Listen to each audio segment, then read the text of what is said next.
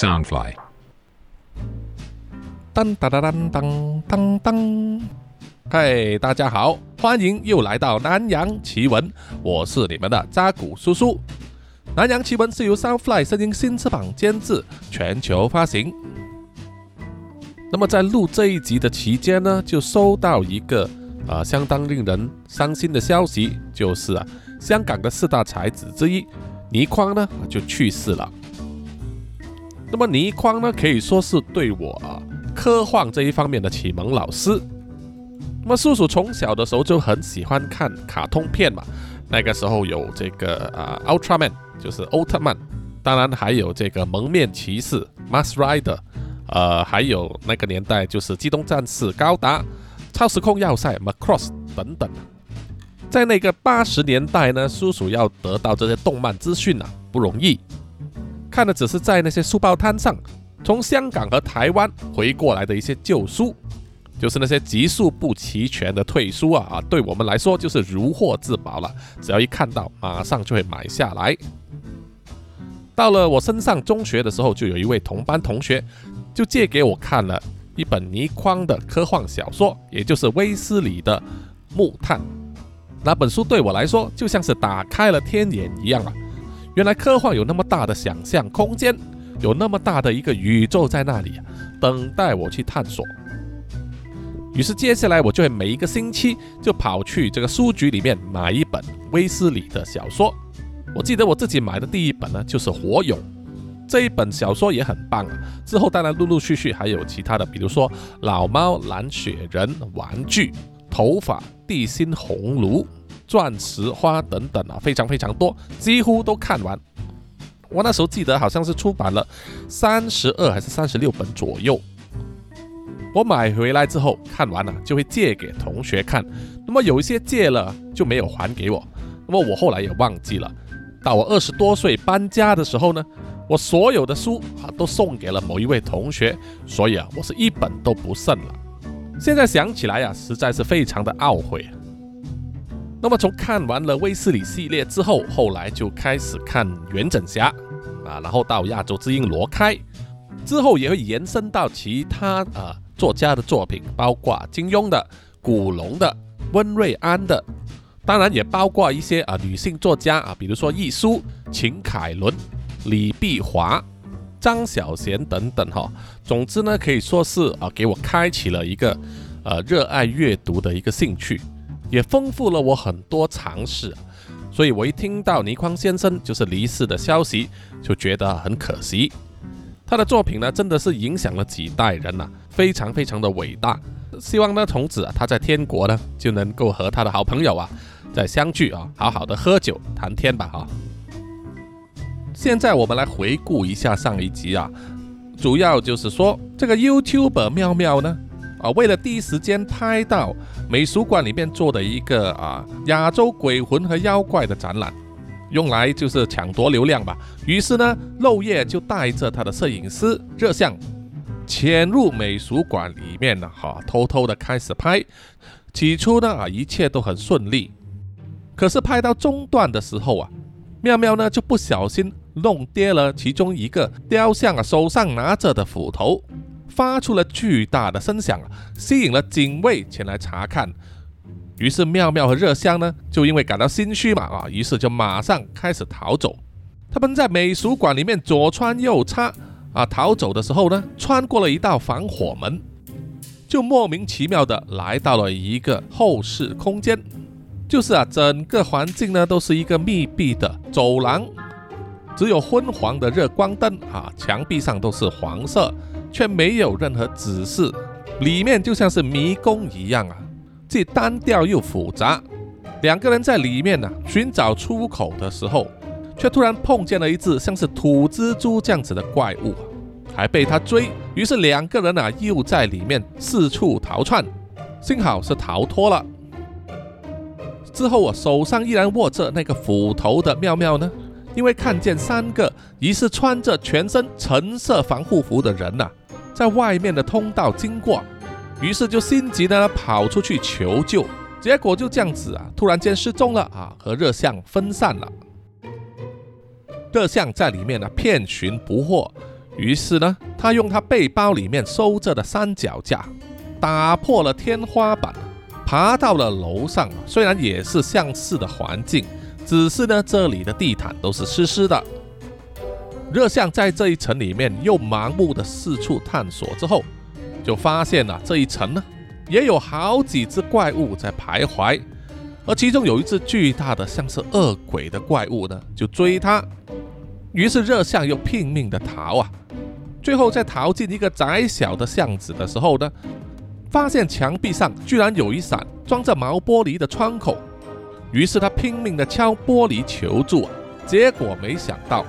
毛玻璃里面突然伸出一双手呢，就抓住了热象，把他拉进了里面去。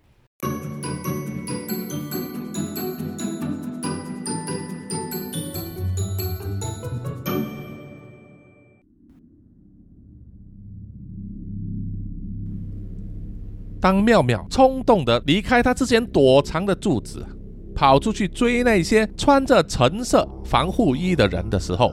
他并没有注意到热象并没有跟在他的身后啊，他一股脑的冲到了外面的走道上啊，就看见远方的尽头呢，穿着防护衣的人刚好拐进了一个弯角，于是他又快步的追上去啊，一面大喊：“喂，你们别走啊，等等我啊！”妙妙一跑到那个拐弯角，就看见那三个穿着防护衣的人呢，面对着他。妙妙当然也是会吓一跳啊，不过。他心里面更觉得庆幸的是，他终于遇到了人。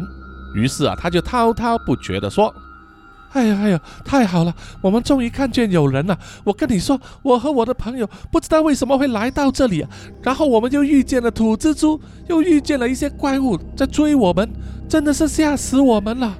哎呦，请你一定要救我们出去呀！”说完，妙妙转头回去望。才发现，照理说会跟在他身后的热象啊，并不在附近，这让他心中一直认为存在的安全感消失了。而且这个时候啊，穿着防护衣的其中一个人走上前来，抓住了妙妙的一只手，问他说：“你到底是怎么样进来这里的？你说你还有一个同伴在哪里？”妙妙察觉到啊，对方似乎没有什么善意，心里面害怕了。而且他的手臂被用力的抓着，于是马上就想挣扎，可是反而被更用力的抓住不放啊！妙妙惊慌的大喊：“放开我！你们到底想怎么样？”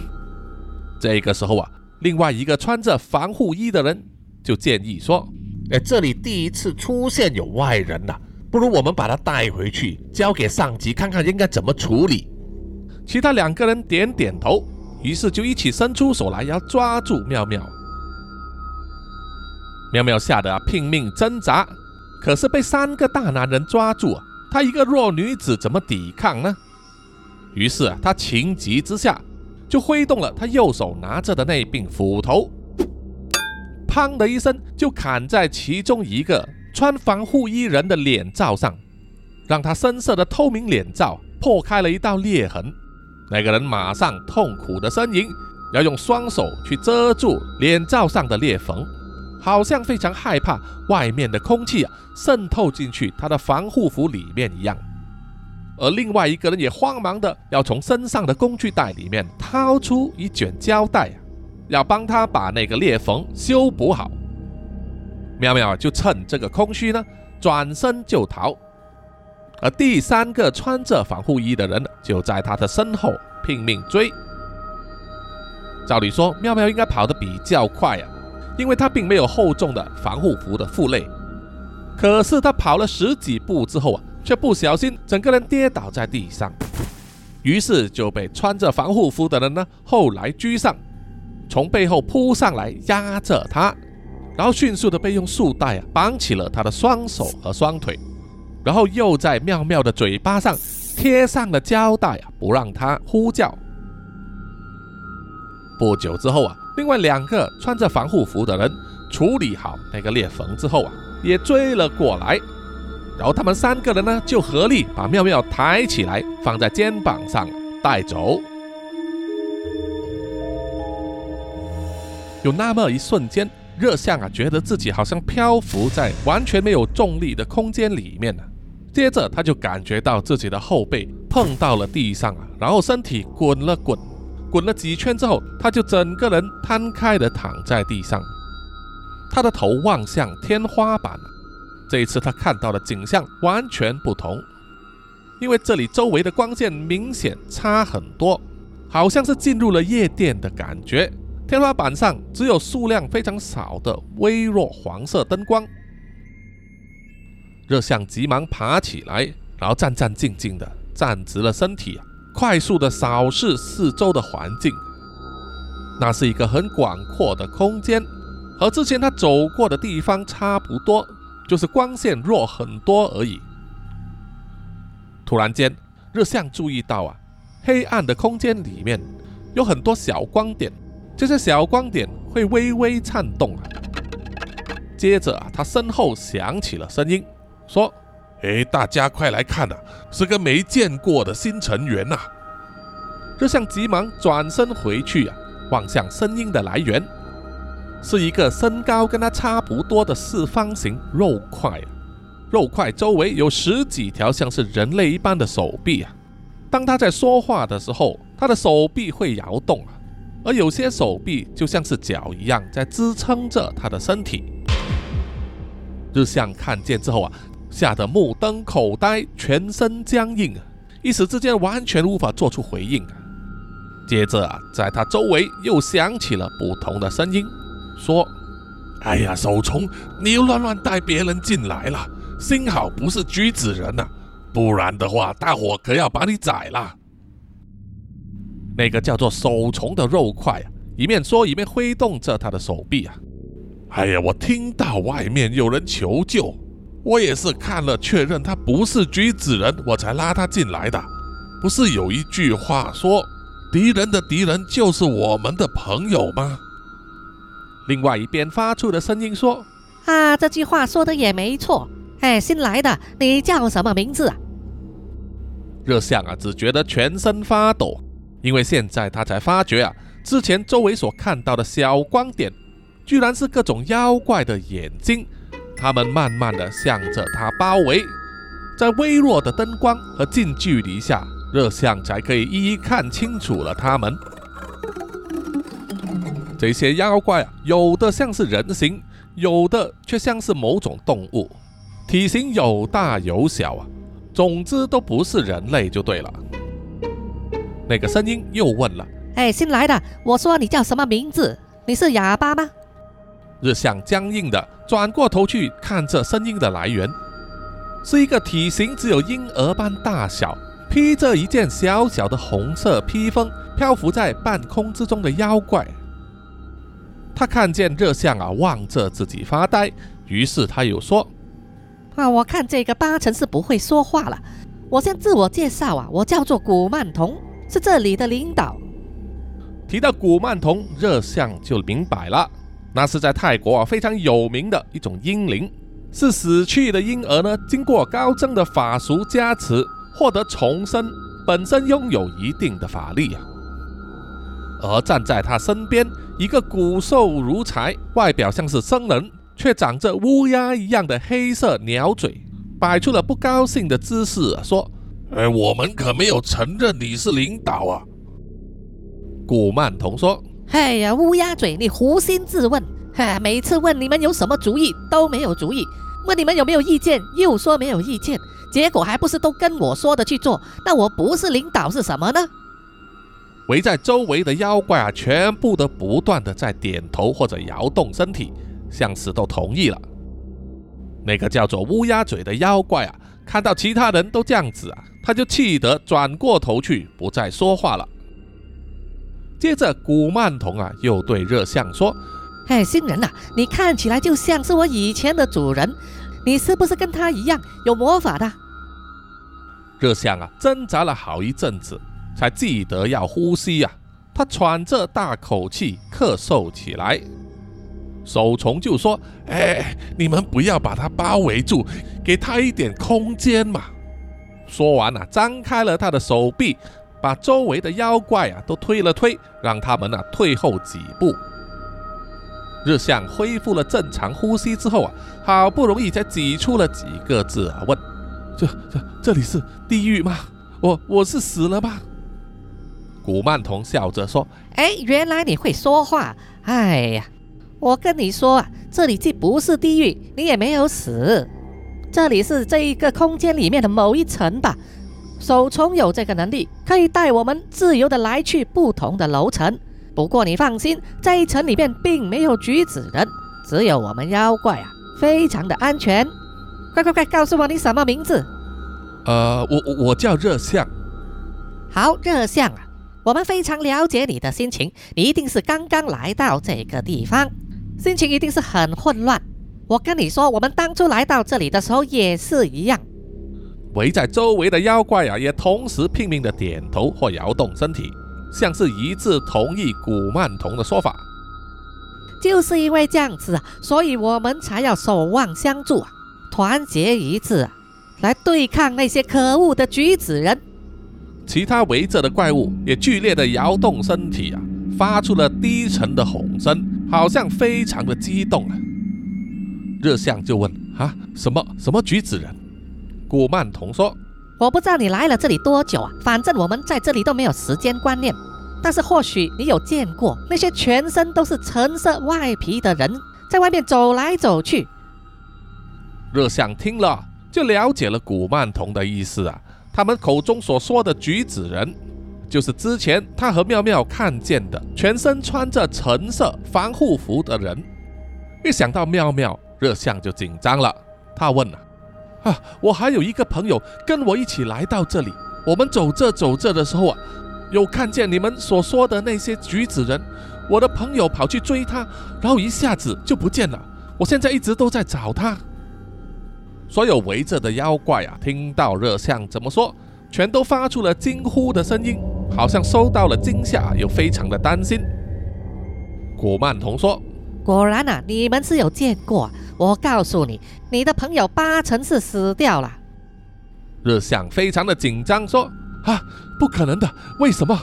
我我们什么事都没做啊！”古曼童说：“那些橘子人非常危险呐！我告诉你。”在这个空间里面，就只存在着两个族群，一个是橘子人，另外一个就是我们了。橘子人只要看到我们，他们就会使用手上的武器来攻击我们。我告诉你啊，我们有不少朋友都死掉了。围在周围的妖怪啊，同时发出了悲鸣，像是为死掉的同伴感到惋惜。这个时候啊，乌鸦嘴插嘴了，他说。所以我才一直说我们要报仇嘛，让我们去把橘子人都找出来宰掉吃掉。周围的妖怪听了，心情又变得非常激动、愤恨了。古曼童说：“哎呀，我们就是要报仇，但是要行动也要有个计划吧。我们的同伴去外面侦查，都还没有找到橘子人的巢穴，那你叫我们上哪去找他们报仇啊？”围着的妖怪又发出了一声悲鸣，像是全部啊都垂头丧气。经过这一段谈话之后啊，热象的心情镇定了下来。他现在心中暗暗的盘算啊，综合了几个要点。首先就是他目前应该没有生命危险了，因为这些妖怪都把他当作同伴。第二点就是啊，妖怪和所谓的橘子人是敌对的。会互相攻击对方。第三点就是啊，这些妖怪和他一样啊，也不知道自己为什么会被困在这个空间里面。无论如何，热象他还是知道自己必须做两件事：第一就是找回妙妙；第二就是要逃出这里啊。于是他就问古曼童：“呃，你呃，你刚才说那些举子人会攻击你们，那么我的朋友有没有可能只是被抓了？”而不是被杀掉呢？古曼童回答：“有这个可能，可是我不能确定。我们有一些同伴在外面巡逻的时候，确实也失踪了，没有再回来。”日向又问他：“那么你的同伴去巡逻的时候，呃，有没有机会看到这里有出口呢？”古曼童摇摇头说：“曾经有位死去的同伴说过，他曾经看见橘子人从一个大门出入。”还搬了很多奇怪的东西进来，那个也可能是出口吧。可是那个门就在他的巢穴那里，所以目前为止最重要的还是要找到他们的巢穴。日向听了，想了一想，觉得这个说法确实有可能，因为根据他之前在网络上看到的后世传说，那些橘子人其实都是穿着防护服的人类啊，他们可能是某个神秘企业的工作人员，专门对这个后世进行研究。据说是因为啊。他们建立了某个实验室进行试验，结果这个实验室却意外地打开了后世的空间，让这家神秘企业发现有这个近乎无穷大的空间存在。于是他们一方面对这个后世空间进行研究和探索，同时又想在这里建造各种各样的设施，包括仓库、办公室、居住的环境。还有生产工厂等等啊，在现在这个世界啊，主要的大都市里面，可以使用的空间越来越少啊，成本越来越高，每一平米的价钱每年疯狂飙涨。如果能够善于利用这个后世的无限大空间，就可以开发出一个无穷无尽的生财之道啊。所以，同样的道理可以印证啊。那些穿着防护服的研究人员，一定是从某一个门进入这个空间。既然能够进入，自然也能够出去，所以他也必须找到那一道门。如果妙妙真的是遇到了橘子人的话，因为妙妙是人类啊，所以相信橘子人不会对他下毒手的。这个时候啊，手虫突然间全身剧烈颤抖啊，然后说。哦，去巡逻的同伴要回来了，来来，你们让开一下，让点空间出来。说完了，所有围着的妖怪呢，又再退后了几步，腾出个比较大的空间，然后手虫就被贴在墙壁上啊，将他所有的手臂伸进去肉块的中间。不久之后啊，就拉了好几只妖怪进来，正是热像之前看见的。头部是个老人，身体是只马的怪物啊，还有河童、飞头女妖以及两只体积巨大的恶鬼。古曼童看见他们回来啊，就高兴地说：“啊，你们都安全的回来了，太好了！有什么新的发现吗？”那个飞头女妖飘到古曼童的面前啊，说：“是的，我们有两件事要报告。”首先就是小皮达说，他发现有一个从来没见过的人出现了，就去追他，追着追着就追丢了。接着啊，站在他身后的那个巨大恶鬼呢，就举起了一只手啊，发出了一声低鸣。接着他又用手指了指热像的方向。飞头女妖转过头来看见热像之后，又说：“哎，小毕达说他发现的就是你呀，你怎么会来到这儿的？”热像啊，吓得不敢答话。这个时候啊，守虫就说：“哦，是我把他带来的，因为他在外面求救嘛。我当时想他可能是被橘子人追，所以我就把他带来这里啦。”那个叫做小毕达的恶鬼啊，不断的烧着他的头颅，嘴巴喃喃的发出了一些声音。于是飞头女妖又说。哦，小毕达说，他当时就是要叫住这个小男孩，可是他一直跑，所以小毕达就跟在他的身后了。啊，这也难怪，因为他应该听不懂小毕达的说话吧？乌鸦嘴啊，突然间又插嘴道：“哎呀，这里就只有你听得懂他们两兄弟的话了。”恶鬼两兄弟啊，大逼达和小逼达呢，就用愤怒的眼睛瞪着乌鸦嘴啊。露出了他嘴巴里面的獠牙，像是对他的说话感到不满了。古曼童就说：“哎呀，算了，总之就是误会一场啊，没关系。第二件事是什么呢？”飞头女妖兴奋地在半空中转了一个圈啊，然后说：“我们巡逻的时候发现了两个橘子人，提巴郎吃了其中一个，另外一个落荒而逃。”那个头部是老人身体的马形妖怪提巴郎就打了一个嗝，好像刚刚吃饱一样。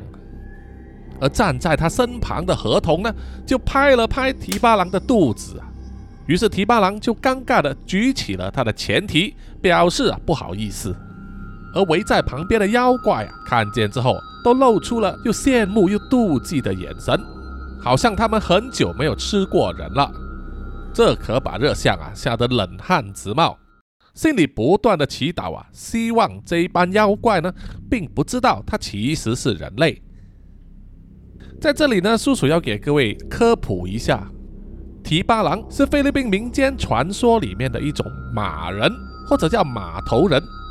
在希腊神话里面呢，古代就有牛头人啊，米诺托、米诺陶洛斯，头就是牛，下半身呢就是非常壮硕的人体啊。那么菲律宾的马头人呢，啊，就是把牛头换成马头而已哈。飞头女妖又继续说，我们就追上去啊。发现那个橘子人呢，是跟着地板上的一条红线逃跑的，相信啊，那是他逃回巢穴的路线啊，所以我们就放走了他，然后回来报告。所有的妖怪听了之后啊，都非常的雀跃，围上来啊欢呼，好像发现了新大陆一样啊。古曼童马上走出来发言说：“嗯，很好，你们做的很好。”看来呀，这一次我们真的能够找到他们的巢穴，把他们一网打尽，然后再离开这个鬼地方。说完之后啊，所有的妖怪群情汹涌，非常的亢奋，摩拳擦掌，准备干一番大事。反而是热象啊，吓得心惊胆战，因为他知道一场大战一触即发，而妙妙很可能就在橘子人的巢穴那里啊。万一双方真的打起来的时候，很可能会伤及妙妙。于是啊，他突然间鼓起了勇气，大喝了一声：“等等，请大家听我说。”这个时候啊，所有的妖怪突然停止了动作，望向了热象。这种情景确实很吓人啊，因为你根本不知道下一刻这些妖怪会不会把他的獠牙伸向自己。可是热象已经管不了那么多了。他掏出了收藏在背包里面的相机，打开了之前他所拍下的妙妙的影片，然后跟所有的妖怪说：“请你们看看，这位就是我的朋友，他很有可能被橘子人带走了。如果你看见他的话，拜托，请不要伤害他。”于是啊，古曼童和其他的妖怪呢，都瞪大了眼睛，仔细的查看了照相机那个小小的液晶画面。他们看到在画面里面，妙妙就像妙语如珠一样说着话，还有生动的肢体语言。这个时候啊，就听到有一些妖怪小声的说：“呃，这个人看起来好像是人类啊，哦，是人类呀，美味的人类啊，好久没吃过人类了。”其他的怪物也议论纷纷。这个时候啊，热香心里想啊，糟糕了。会不会把妙妙逼于险境呢？接着啊，画面上又看到妙妙正在介绍那些穿着清朝服装的僵尸，还站在他们的身边，高兴地摆出姿势合照啊。这个时候啊，古曼童就大声地说：“你们听我说，你们看这位热相的朋友啊，和我们妖怪多么的亲近啊！他是我们的朋友，所以绝对不可能和橘子人是一伙的。所以。”我们绝对不可以伤害他，还要救他，明白吗？其他的妖怪听了古曼童的一句话，都纷纷觉得很有道理啊，连声响应，大声叫好。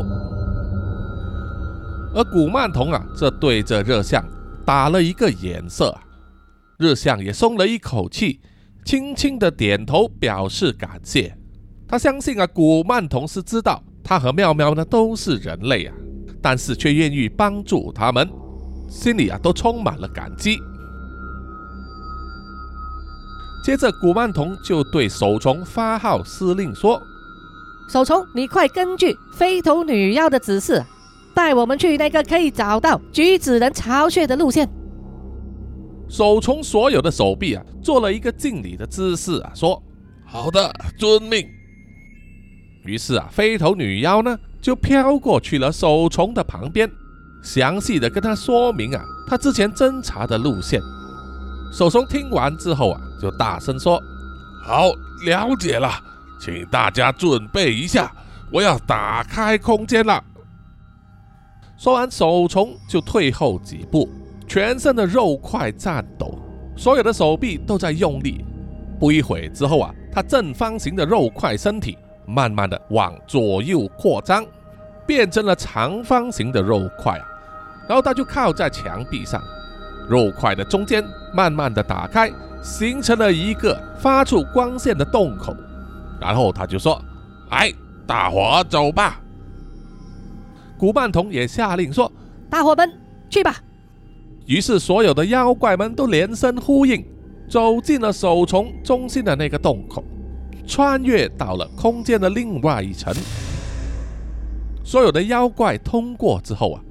就只剩下热相和古曼童。热相转头望向了古曼童啊，古曼童只是微笑的做了一个“你先请”的手势。于是热相点点头，也走进了那个洞口。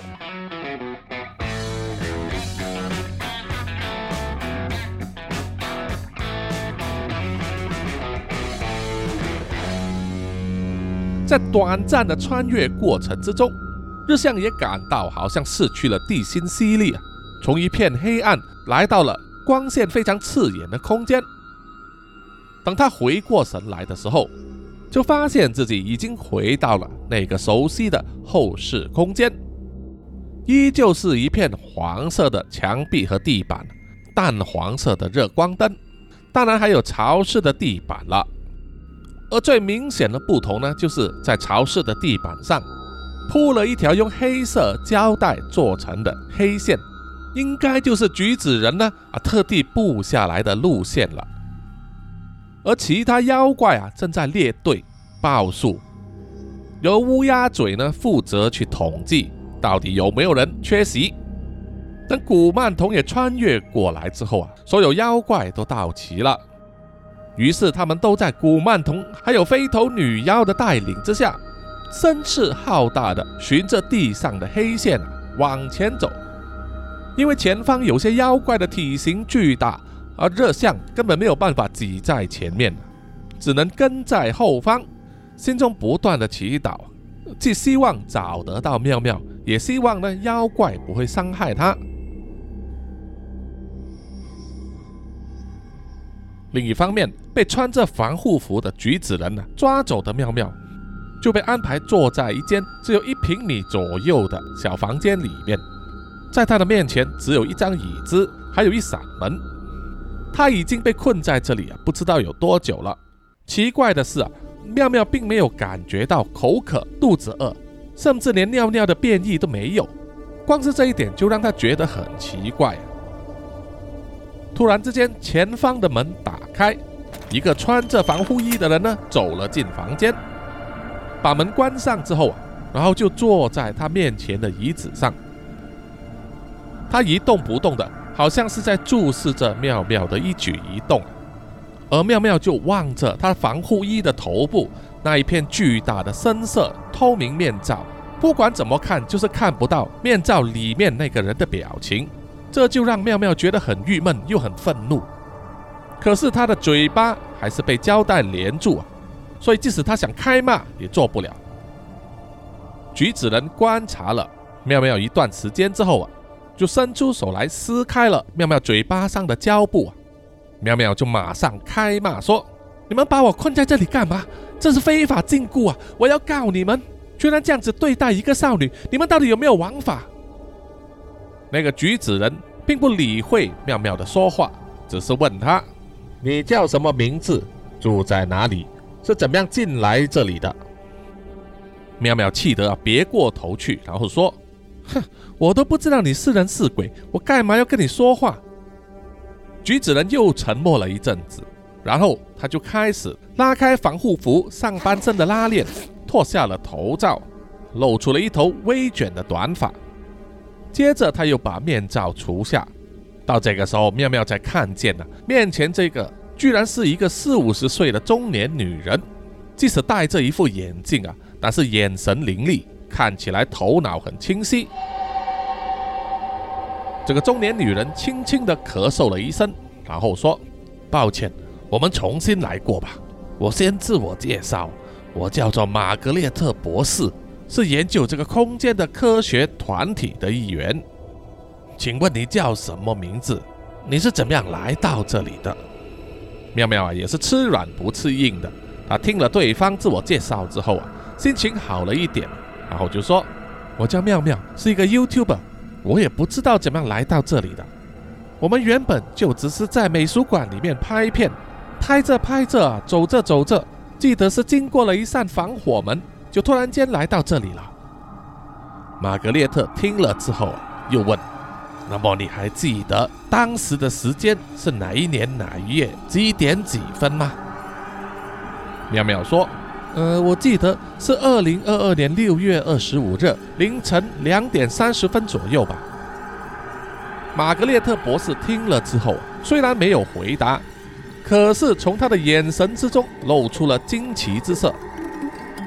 接着他又问。你确定是这个时间吗？妙妙大声的回答说：“我当然确定啊！我们走进来这里的时候，手表都停了。你不相信的话，解开我的手，我让你看看我的手表吧。”玛格列特博士点点头，然后说：“很抱歉啊，我们暂时还不能给你松绑。不过我还是得看看你的手表。”说完，他就起身。走到妙妙的身后，解开了他所戴着的苹果智慧手表。玛格丽特博士好像从来没看过这种手表一样，把手表整个仔细端详了一遍，然后看着那一片黑色的荧幕，接着他又用手指去按智慧手表右侧的按钮，顿时呢，这个苹果智慧手表的荧幕就亮了起来，显示出当下的时间。确实是二零二二年六月二十五日凌晨两点四十九分。妙妙啊，可以看见玛格列特博士啊震惊的表情，他心中就觉得奇怪了：怎么？难道这个女人从来没有见过苹果手表吗？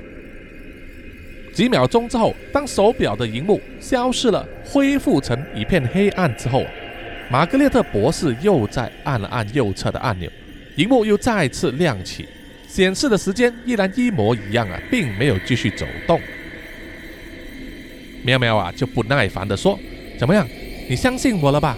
我进来之后，时间就真的停止啦。”可以看见啊，玛格列特博士刻意隐藏他震惊的表情，然后说了一句：“啊，不好意思，我要借用一下你的手表。”说完，他就站起身，打开门，离开了房间。不管妙妙怎么叫啊，都叫不住啊！这也让妙妙觉得一头雾水了。现在啊，他没有胶布粘住嘴巴，于是啊，他就大声的喊叫说：“哎，你们要放我出去呀！你们不能这样子把我困在这里的！我要求打电话，我要求见我的律师。”不过当然，妙妙的声音没有办法传出那间房间。因为那是一间特地建在这一个后视空间里面的一个隔音房。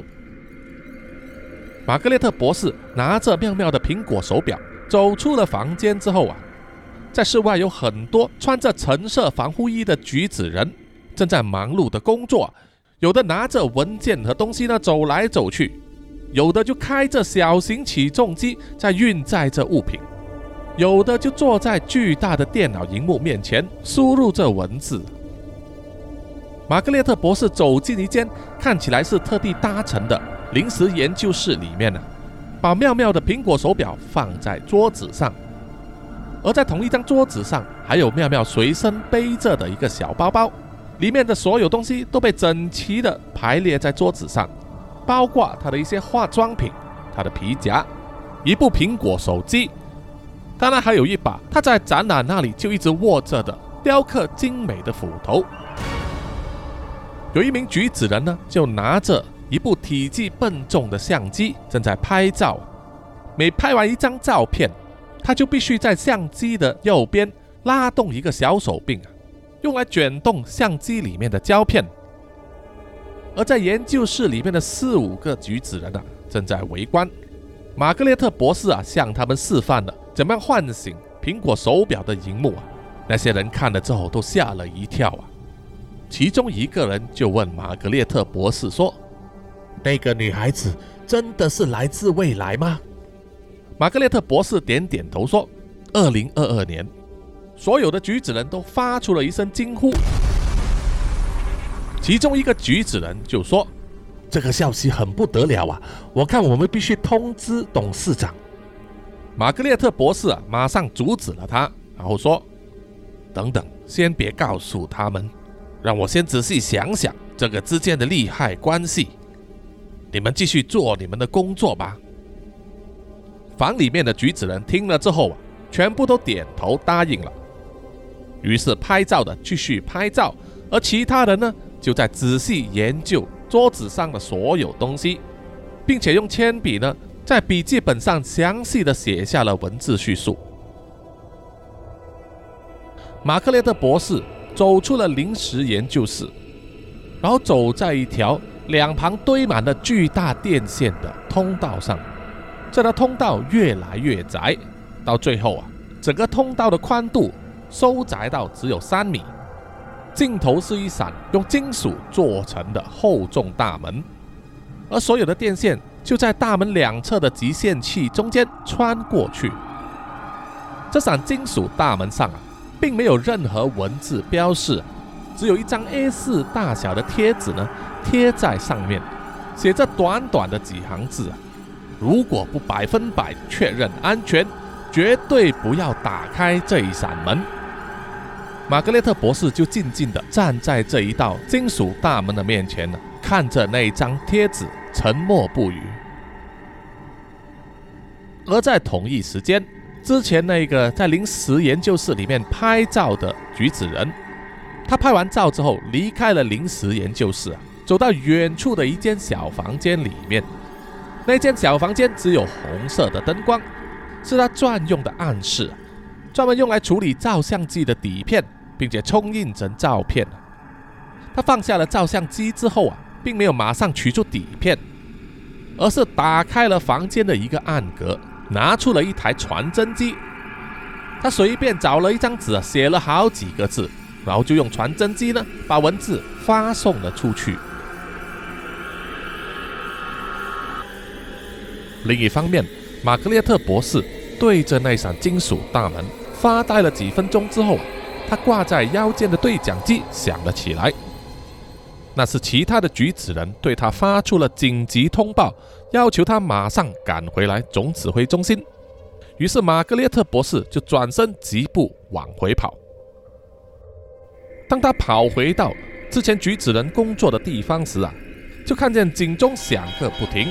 周围闪烁着红色警号灯，所有的举子人都行色匆匆，也有的手持自动步枪，整齐列队的在各个据点集合，全神戒备。玛格列特博士跑到使用货柜箱改造而成的总指挥中心，他爬上了铁质阶梯，登上了二楼，在里面布满了密密麻麻的仪器。里面的举子人看见玛格列特博士来了之后啊，就跟他报告说。他们设立在警戒点的监视镜头和动态探测器探测到了动静，于是马上打开了监控画面啊，给马格列特博士看。只见画面里面拍到啊，浩浩荡荡的各式妖怪，正循着他们贴在地上的红色路线，向他们这个总指挥中心的方向进发。马克列特博士看见后啊，马上下令说：“所有援救人员马上撤退。”同时，再向地面部队发送求救信息，要求马上增派保安队员下来。其他人马上拿起武器，准备抗敌。坐在身旁的工作人员马上说：“可是我们很多工作人员都没有受过战斗训练啊。”玛格列特博士皱着眉头说：“这也是没办法的。如果不全员抵抗的话，根本等不到地面的增援到来，我们就已经死光了。”快点把命令发下去吧！还有，叫他们把雷神之锤也给我准备好。在玛格列特博士的命令下达之后，很快的就有四名举子人抬着两个巨大的箱子，还有一只脚架呢，来到了他们总指挥中心的下方。他们打开其中一个箱子之后，从里面取出了一把像是点五零口径的机关炮，可是它上面呢插满了电线，还有电容器。他们把这柄炮呢架在脚架上，再拉出一大串电线啊，接到另外一个箱子里面，打开了电源。那一只炮开始嗡嗡作响，累计巨大的能量。另一方面，被关在小房间里面的妙妙，因为是真的等得不耐烦了，于是他就不断尝试着，在手脚都被束带反绑的情况之下，慢慢的要从椅子上站起来。他必须小心避免自己跌倒在地上啊，因为一旦跌倒的话，他就很难再爬起来了。花了十几分钟的时间，好不容易他才靠着墙壁站稳了身子。这时候他就发现。在那扇门下面的门缝闪出了红色的灯光，还有隐隐约约的警笛声，这让他觉得啊事情有点不妙，不知道外面发生了什么大事。于是妙妙焦急的要移动到过去门口那里。他现在唯一的移动方式呢，就是用双腿弹跳。可是对于天生就有手脚不协调的妙妙来说，这可是一桩难事。他跳了两步之后啊，就因为失去了平衡。整个人扑倒在地上了，痛得他连连哀叫。但即使如此，妙妙也不放弃啊！他现在只好像是小毛虫一样啊，伸长身体和腰部，慢慢的匍匐前进，花了好长的时间才能慢慢的爬到门那里，然后用背靠着墙壁的方式啊，慢慢的站起身。接下来还必须用他被反绑在身后的双手，想要去拉那个门把。因为完全看不见，只能靠触觉的方式去摸索。对妙妙来说，这真的一点都不容易。这让他突然间想起啊，希望热相到来救他的念头。可是想归想啊，他和热相失散之后，也不知道自己身处何地啊，更别说要热相来找到他了。而同一时间，在另外一边，跟着一大群妖怪慢慢前进的热相。听到前方的妖怪正在细声的谈论，好像提到了土蜘蛛的名字，于是他就轻声的问了飞在他身旁的古曼童说：“他之前在这里啊，曾经见过一只土蜘蛛独自行动啊，难道土蜘蛛也是妖怪的侦察队员之一？”古曼童摇摇头说：“不是啊，那只土蜘蛛比较难搞，它本来的做法就很偏激。”一来到这个空间之后啊，没有办法跟其他妖怪和平共处，常常闹事不守规矩，我也只好让它脱离团体，自生自灭。我们拓守虫的福，可以全部人躲在黑暗的那一层，不受到橘子人的攻击，可以安心的休息休养。而土蜘蛛一个人在满是橘子人活动的那一层单独行动，我们之前还在想，他可能很快就会被橘子人消灭。但是事实上，侦察队也有回报说，土蜘蛛还活得好好的，除了会攻击橘子人之外，有时还会对侦察队员出手。他们都说土蜘蛛已经发疯了，而且实力强大，碰上了不是每个妖怪都能全身而退。所以啊，所有的妖怪都很怕遇见他。热想听了之后啊，心里面忍不住担心起来。之前他和妙妙能够逃得出土蜘蛛的追击。那可算是非常的幸运了。他现在心中只能一直期望啊，妙妙平安无事。不久之后啊，在妖怪的队伍前方就传来了骚动，接着就是一连串开枪的声音，然后就是几声惨叫和妖怪们的欢呼声。古曼童气得说：“哎呀，我都叫他们不要轻举妄动，可是啊，他们就像是野兽一样，管也管不住。”他们只要一看见橘子人，就盲目的冲上前去！哎呀，真是的！日向啊，为了你好，我要对你施加一个法术，这会让你看不见血淋淋的东西。希望这样子做对你有帮助。说完之后，古曼童的双眼发出了黄色的光线，然后他就伸出右臂，用食指和中指在热像的额头上点了一下。日向好像感到了一阵晕眩。可是很快又恢复了正常。接着，古曼童说：“好了，热相，那么现在我要到前面去领军了，你在后面要小心。”说完，古曼童就飞到了众妖怪的前方，而热像依然是一头雾水，不知道古曼童对他施加了什么法术。前方的骚动停止之后，枪声也没有了，所有的妖怪继续往前走。热像在最后面了，渐渐的经过了刚才发生骚动的地方，原来是橘子人设下的一个哨岗。除了布置了发电机、强力的灯光、一些仪器，还有沙包之外，还有三四名举子人呢在这里站岗。可是当妖怪发现这一班在站岗的橘子人之后，就马上冲上来发动攻击，把这几个可怜的橘子人撕成了碎片。而热相因为被古曼童施加了法术，当他的眼睛望向了橘子人的残骸的时候，只看见朦胧的一片。可是扑鼻而来的血腥味，即使是傻瓜也知道这里之前发生了什么事。这可让热相心惊胆战，心里又开始担心这些妖怪啊，如果发现了他也是人类的话，到底会有什么反应？不过啊，热相也没有太多时间去担心其他事情，因为妖怪们呢已经停下了脚步，他们现在啊聚集在一个转角处，煞气腾腾的准备发出攻击。因为啊，他们只要跟着地上画下的红线。就是橘子人的巢穴了。有一只外形像蜗牛的妖怪，小心翼翼的把它长在触角上的眼睛慢慢的伸出了墙角，去偷看橘子人巢穴的布置。只见橘子人呢，已经用沙包还有起重机挡住了整条通道，并且埋伏了至少二十名橘子人，手上都握着自动步枪，严阵以待。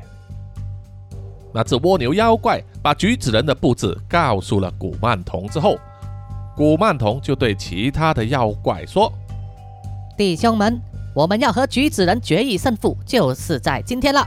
前面他们大概布置了二十个人左右，但是相信后方还是有其他人在埋伏，并且还可能有增援部队，所以啊，千万不要轻敌。待会我一声令下的时候，请让那些不怕他们枪的兄弟们当先锋。”先笔直的冲过去呀，打开一条路线，让其他人可以直捣黄龙，进入他们的巢穴中央，再散开个别攻击，明白了吗？所有的妖怪啊，都发出了声音或者摇动身体表示赞同。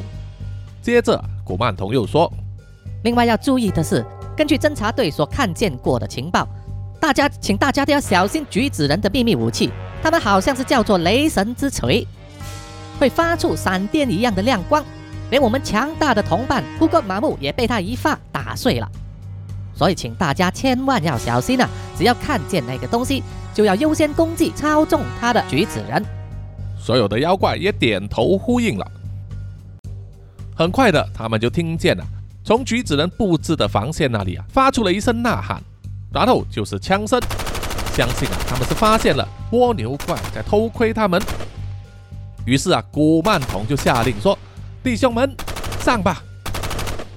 于是啊，体型巨大、比较不怕自动步枪的马人提巴拉，以及恶鬼兄弟大逼达和小逼达呢，就一马当先，冲向了橘子人的防线。即使那二十多名橘子人同时开枪射击，都不能阻扰他们呐。提巴朗率先撞向了挡路的起重机，然后把他掀翻。然后纵身一跳啊，就越过了防线，而在他面前还有两三道防线，不断的向他射击。而恶鬼兄弟冲上来，一手抓住了橘子人之后啊，就放进嘴巴里面咬。当时鲜血四溅啊，然后就一手呢抓起放在地上的沙包，往其他的橘子人砸去，很快就击溃了他们的第一道防线。于是其他妖怪啊也跟在后面冲上来。可是接着面前就是一连串巨大的炮响，浓厚的烧烟，还有高压电通过的声音。原来橘子人在第二道防线上布下了通电的高压电网。皮巴朗踩上去之后，遭到高压电的电击，全身僵硬啊，动弹不得。而被橘子人呢使用榴弹炮连番炮击，而恶鬼兄弟也是中了同样的陷阱，被电得呱呱大叫。再加上连番的炮击，把他们的肉体呢打得四分五裂。小毕达用最后的力量，举起双臂，用力打在天花板上，让天花板坍塌下来，压住了恶鬼兄弟还有迪巴朗，同时也掩埋掉高压电网的布置。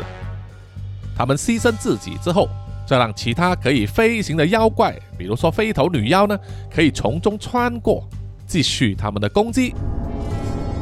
当妖怪们闯入了橘子人巢穴的中央，也就是总指挥中心前方，接下来啊就是一片混战了。长相恐怖、速度又快的妖怪们呢，当然是占了上风。很多橘子人都被妖怪们啊杀掉或者吞食，眼看快要挡不住的时候啊，马克列特博士在总指挥中心里面啊，马上下令啊，只要雷神之锤充电完成，就马上发射。于是接下来就是一连串刺眼的闪电，照亮了整个空间。雷神之锤发动的时候，就像打雷一样，雷电同时穿过好几只妖怪的身躯，不管他们的体型有多巨大。一瞬间就化为灰尘。这一下，哥把所有妖怪都吓着了，拼命四处躲闪，而忘了古曼童交代的战术啊，要优先攻击雷神之锤的操纵者。而剩余的橘子人呢，也聚集到雷神之锤周围，除了保护操纵他的橘子人之外啊，在那里他们也相对比较安全，妖怪不敢过来攻击他们。双方的局势陷入了焦灼。可是玛格列特博士啊，并没有太乐观。他不断的催促坐在他身旁的工作人员，去追问总部所派遣的增援部队到了没有。可是工作人员却回报说，收到上面总部的通知，增援部队不会来了，叫他们自行处理。玛格列特博士气得气窍生烟，拿起了电话，拨了直线号码。这个号码一向来可以让他直接接通总公司的董事长。可是这一次电话却无法接通，这个最坏的事情要发生了。玛格列特博士，可以想象得到，上面的总公司是要弃他们于不顾，让他们在这里自生自灭。很可能要过一段时间之后啊，等所有的妖怪都撤退了，才下来收拾残局。谁会知道要等多久？而热象小心翼翼地爬过了坍塌下来的天花板。踩过了大毕达和小毕达的尸体，紧张的四处张望啊，希望能够找到妙妙。当他来到总指挥中心前方的主要战场的时候啊，看见橘子人发射的雷神之锤，有好几道电光不断的在半空中闪过，他吓得俯下身体，躲在一些障碍物后面，然后不断大声的叫喊：“妙妙，妙妙，你在哪里啊？”同一时间，隔音室的门打开，妙妙狼狈的倒在地上。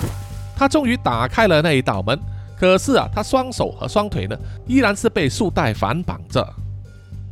他脱身之后啊，才发现外面居然像是天翻地覆一样，周围一片残破和狼狈。半空之中有闪烁而过的电光，还有各种妖怪飞来飞去，把妙妙吓呆了。他扭动身体，想要爬到隔音室的后方，可是，一转身却发现一具橘子人的残肢就倒在他的旁边，吓得妙妙尖声惊叫。也是因为这个叫声吸引了热象的注意啊！热象左顾右盼，终于找到了在远处啊伏在地上的妙妙，于是他马上爬起身，在各种障碍物之间穿梭。想要第一时间冲到妙妙的身边。当热象全力奔跑的时候，突然间身后被一股力量拉起，身体停滞了一下。接下来就是一道闪电在他的面前横空划过，差一点就打中了他。哎呀，你走路长眼睛，小心一点！刚才拉着他的正是古曼童啊！来来来，我帮你吧。说完了，身躯娇小的古曼童居然拉起了热象，整个人呢飞了起来。迅速的把他送到了妙妙的身边。哎呀，妙妙，妙妙，你没有事吧？热象高兴的抱住了妙妙。热象啊，真的是你吗？我没有看错吗？妙妙看见了热象啊，高兴的流出眼泪来。古曼童笑着说：“啊，你没事就好。来，让我给你松绑吧。”说完了，古曼童的手指一挥，绑住妙妙手脚的束带一下子就变成了一团棉线，一拉就断开了。妙妙啊，兴奋的紧紧的抱住了热象，而热象知道啊，现在并不是高兴的时候，因为战况非常激烈，一片混乱，枪声隆隆，对于他们两个身无寸铁的人呐，到底能够躲到哪里去才是安全呢？就在这个时候啊，突然间一个巨大的黑影不知道从哪里闪出来，以迅雷不及掩耳之势冲到了雷神之锤的旁边，正是那只令人闻风丧胆的土蜘蛛。他挥舞着两只巨大的前肢，就好像镰刀一样，一下子就把好几个橘子人切成两半。而橘子人对他开枪，却不见有什么效果，完全无法阻止他。于是啊，土蜘蛛就张大了嘴巴，一口气就把操纵雷神之锤的两个人啊吞进了嘴巴里面，咬碎了。看见土蜘蛛摆平了雷神之锤之后啊。其他妖怪都振奋起来，飞头女妖以最快的速度冲到了用货柜箱堆叠而成的总指挥中心，撞破了玻璃，一张嘴就咬碎了里面其中一个工作人员的头颅，鲜血四溅，还喷洒到站在旁边的玛格丽特博士的脸上。玛格丽特博士大惊失色，知道大势已去，急忙转身打开门，逃出了总指挥中心。跑下了阶梯，任由飞头女妖任意吞食还来不及逃出来的工作人员。到了这个时候啊，橘子人基本上已经惨败了，有的丢下了枪四处逃窜了，被妖怪们逐个追击。可是现在另外一个问题来了，就是土蜘蛛了。土蜘蛛摆平了雷神之锤之后，乌鸦嘴兴奋地跑过去他身边。想要说几句赞扬他的话，却没想到土蜘蛛却不由分说挥动了他的爪子，刺穿了乌鸦嘴的身体，还把它送进嘴巴里面吞食。这把其他在场的妖怪给吓坏了，因为基本上还在场的所有妖怪啊，没有一个是土蜘蛛的对手，只好也四处逃窜。而疯狂的土蜘蛛。只要看到会动的东西，就冲上前去攻击或者吞食，根本不分敌我。很快他就发现了伏在地上的热象和妙妙，就快速的冲上来要吃他们。就在这个时候，古曼童冲上来挡在他们之间，发动了他的法术，拼出一道刺眼的亮光，暂时蒙蔽了土蜘蛛的视力啊，让他倒退了几步。然后古曼童身上披着的小小红色披风，一瞬间变得非常巨大，伸展出来罩住了整只土蜘蛛。古曼童对热象说：“趁这个机会，你们两个快逃吧！”热象对古曼童点点头，表示谢意，就拉着妙妙往后逃。他们跳过了好几具橘子人的尸体，漫无方向的逃跑啊，只求离开现场。这个时候，他们就听到玛格丽特博士的呼喊：“哎，年轻人，在这里啊，快跟我来！”妙妙看见之后还有一些犹豫啊，可是热象看见玛格丽特博士既然是一个人类，应该就不会害他们，于是二话不说就拉着妙妙呢跟在玛格丽特博士的身后。玛格丽特博士带领着热象和妙妙走进了那一条两边满是电线的通道。很快的，他们就跑到了终点，也就是那一扇紧闭的金属大门。玛格丽特博士在金属大门旁边的一个操作面板上啊，按下了他的密码。可是输入密码之后，面板却发出了错误警号。玛格丽特博士啊，气得蹬脚，自言自语的说：“他妈的，上面的家伙居然取消了我的权限！”说完了，他就用手呢，使劲的用力掰。把整块数字面板拔下来，露出了里面的电线。接着，他就从口袋里面拿出了一个钳子，把好几条电线剪断之后，剥下了电线的外皮，把它们重新连接，试图打开这一道金属大门。在这种紧张时刻啊，每一秒钟都过得好像一分钟一样，这让热象和妙妙非常的担忧。但是他们也没有其他的方法，只能眼睁睁地看着玛格丽特博士去弄那个操作面板。妙妙对热象说：“我很高兴你会跑回来救我，我就知道你一定会来救我的。”热象啊，苦笑着说：“是的，不管你在哪里，我都会来救你的。你不要担心，我们一定能够回家去的。”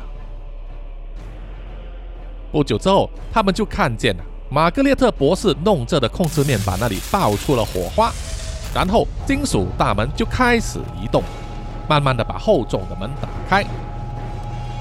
可是那道门打开了大约三十公分的宽度之后，就停了下来。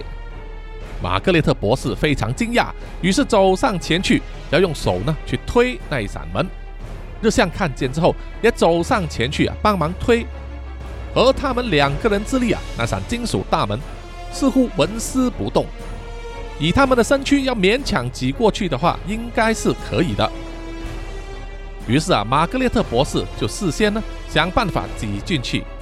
当他挤了半个身体进入门内之后，一段恐怖的尖叫声从通道上传来，日向和妙妙转头过去啊，只看见土蜘蛛往他们的方向爬过来，在他的身上还罩着很多红色的小碎布。日向急忙脱下了他的背包，取出了他的唯一武器，就是那个三脚架，并且把他的背包呢挂在胸前，当做是护盾。挡在妙妙的身前，然后跟他说：“妙妙，你先走，我来殿后。”妙妙急忙说：“不要，不要走，我们一起走。”而热相还是坚持说：“你先走，那个门只能一个人通过，你先走嘛。”而半个身子挤出门外的玛格列特博士呢，也是伸出一只手啊，对妙妙说：“年轻人，快来，能逃一个是一个啊！”土蜘蛛快步走上前来，挥动了两只前肢。一只前肢打在日向手握的三脚架上，因为它的力道很大，轻易的就把三脚架甩开。另外一只前肢就像是利刀一样，直直的刺向了热向胸口挂着的背包。热向的身体一动不动啊，有血从他的胸口流下来。妙妙看见之后啊，大叫一声，摆脱了玛格丽特博士的手。跑向前去，从后方抱住了热像，将他的身体往后拉。当背包的肩带从热像的肩膀上掉下来之后啊，可以看见土蜘蛛刺穿了背包，也伤害到了热像啊，只是不知道伤口有多深，胸口流出了鲜血。而热像虽然神志清醒，可是表情却非常的痛苦。妙妙哭着把热像的身体一直往后拉。拉到了金属大门的门边，然后对玛格列特博士说：“他受伤了，你先拉他过去吧。”玛格列特博士啊，想也不想，就用手呢抓住了热香的衣领，然后把他的身体呢拉进了金属大门。当热香的半个身体穿过了金属大门的时候啊，他模模糊糊的看见了门的另外一边。有四五个穿着橙色防护服的橘子人，手上拿着工具箱，还有巨大的盾牌，向着他们奔跑过来。除了帮忙玛格列特博士把他的身体拉过来之后，还跑去了金属大门的门边，想要拉妙妙过来。可是其中一个橘子人的身体被土蜘蛛的前爪子穿透了，鲜血喷洒四周。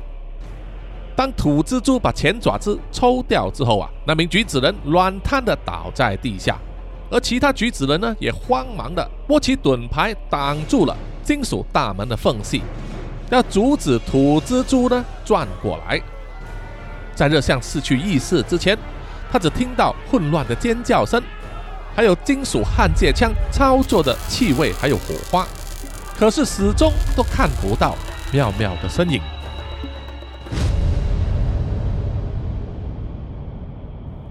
不知道过了多久之后啊，热像才恢复了意识。他睁开了眼睛，看见的是白色的天花板，还有热光灯。他的胸口剧痛啊，但是却已经包扎好，身体就躺在一张洁白的病床上。身旁有一名护士啊，看见他醒来之后，急忙走上前来安抚他，叫他不要乱动。可是热像记挂着的是妙妙啊，他不理会护士的劝告还有阻挠。脱下了氧气口罩，拔掉了刺在他左手上的点滴针管，试图要下床啊！护士吓得呢，马上按下了设在床头上的紧急按键啊，呼叫其他医护人员前来帮忙。而热像啊却不理他，他伸出了双腿啊，站在地板上，赤裸的脚掌呢，感觉到地板的冰冷。他走向了右边一扇拉上了窗帘的窗户啊。当他把窗帘拉开的时候，窗户外面并不是什么风景，而是在同样熟悉的浅黄色后视空间里，堆满了大堆的仪器，还有很多举子人呢，走来走去，观察着仪表板上的数据。这个时候，好几个医护人员呢，走了进病房，他们拉着热相的手臂啊，硬硬把他拉回到床上躺着。热相身体虽然虚弱，可是他依然高喊着。放开我！妙妙在哪里？我要找妙妙！你们放开我，让我出去！不久之后啊，一个穿着橙色防护衣的中年女人走了进房。她并没有戴上防护头套啊，所以呢，热像可以看见她的脸，就是玛格丽特博士。热像一开口就问她：“妙妙在哪里？妙妙呢？”玛格丽特博士啊，紧紧皱着眉头，摇摇头。并没有回答，但是他要说的答案呢，已经不言而喻。热相啊，伤心的哭了起来。他无法想象啊，之前才刚刚重新见面的妙妙，突然间又离他而去，叫他一时之间如何接受这个残酷的事实。玛格列特博士走到了热相的病床旁边，从口袋里面掏出了一只手表，然后问热相。这个是你的手表吗？热相只是斜眼看了一看，就默默的点点头。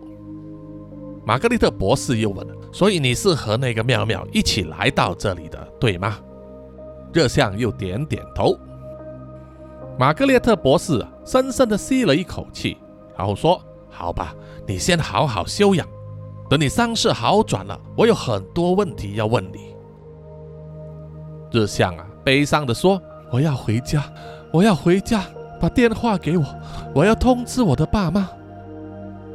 玛格丽特博士摇摇头说：“抱歉了，恐怕那个是不可能的。”热相伤心地问：“为什么你们不能这样子私自禁锢我？那是违法的。”玛格丽特博士啊，脸上的皱纹更深了，他叹气说：“那那个并不是问题啊，问题是……”你的家可能还不存在，或者说你可能还不存在。热相听了之后啊，呆了，并不了解玛格丽特博士所说的是什么意思啊。玛格丽特博士脱下了他自己带着的电子表，交给了热相去看。只见电子表上显示的时间，居然是一九九二年六月二十七日。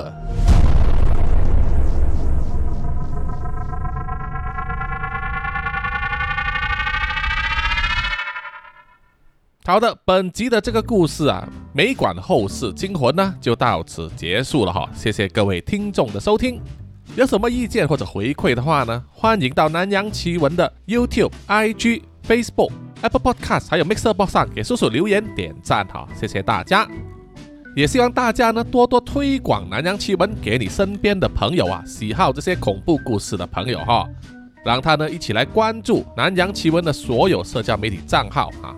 好不好？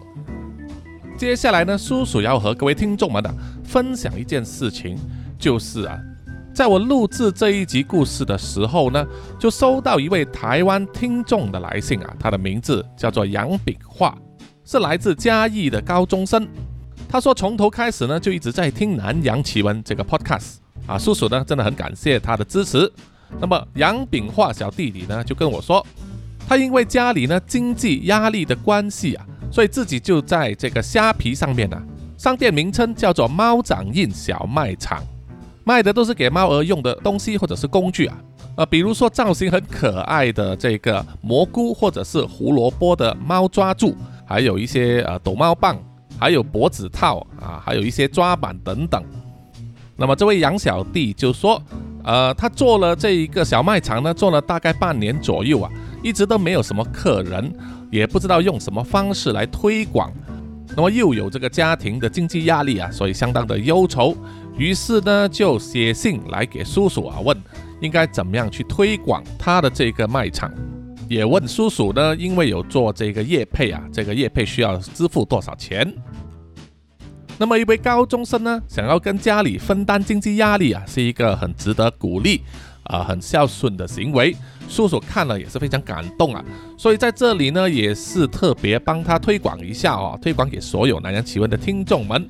那么叔叔呢，也没有跟他收这个业配的费用哈，那纯粹是免费宣传。希望呢，所有的听众啊，如果你们有养猫的话，如果有需要用到一些啊猫的用品啊或者东西呢，可以先尝试看看这位杨小弟他在虾皮开的这个猫掌印小卖场哈，看有没有合适的东西。那么既可能呢能够买到心头好，也可以帮助到这位小弟弟哈。那么他的这个虾皮小卖场呢，它的网址是 shopee 点 tw 斜线 po 九幺三六零啊。那么叔叔呢也会把这个链接贴在本集 podcast 的这个资讯页上啊，希望大家呢可以去参考一下。好，谢谢大家，谢谢大家。那么最后的最后，请让叔叔啊。念出所有赞助者的名单。首先就是南洋探险家 Jimmy Chin、Aaron Yu、陈忠杰，还有蔡润户。接下来就是南洋侦查员二四公园图子 Ralph Wu、一直该真爱笑 Sandy Lee、三十三 Kinas、洪志伟、蔡小桦、宋婉玲、苗疆杀人蛙、朱小妮、许家伟、李承德以及洪丽玲。接下来是南洋守护者李英静以及罗琛康，然后最后就是南洋信徒，也是李英静、林之权、张晋芳、洪新之以及啊 Adams Loxley，谢谢你们，谢谢大家。那么我们下一集再见哈，希望大家呢暑假愉快，好好的享受阳光和沙滩吧哈。哎呀，真的是羡慕死叔叔了。OK OK，拜拜。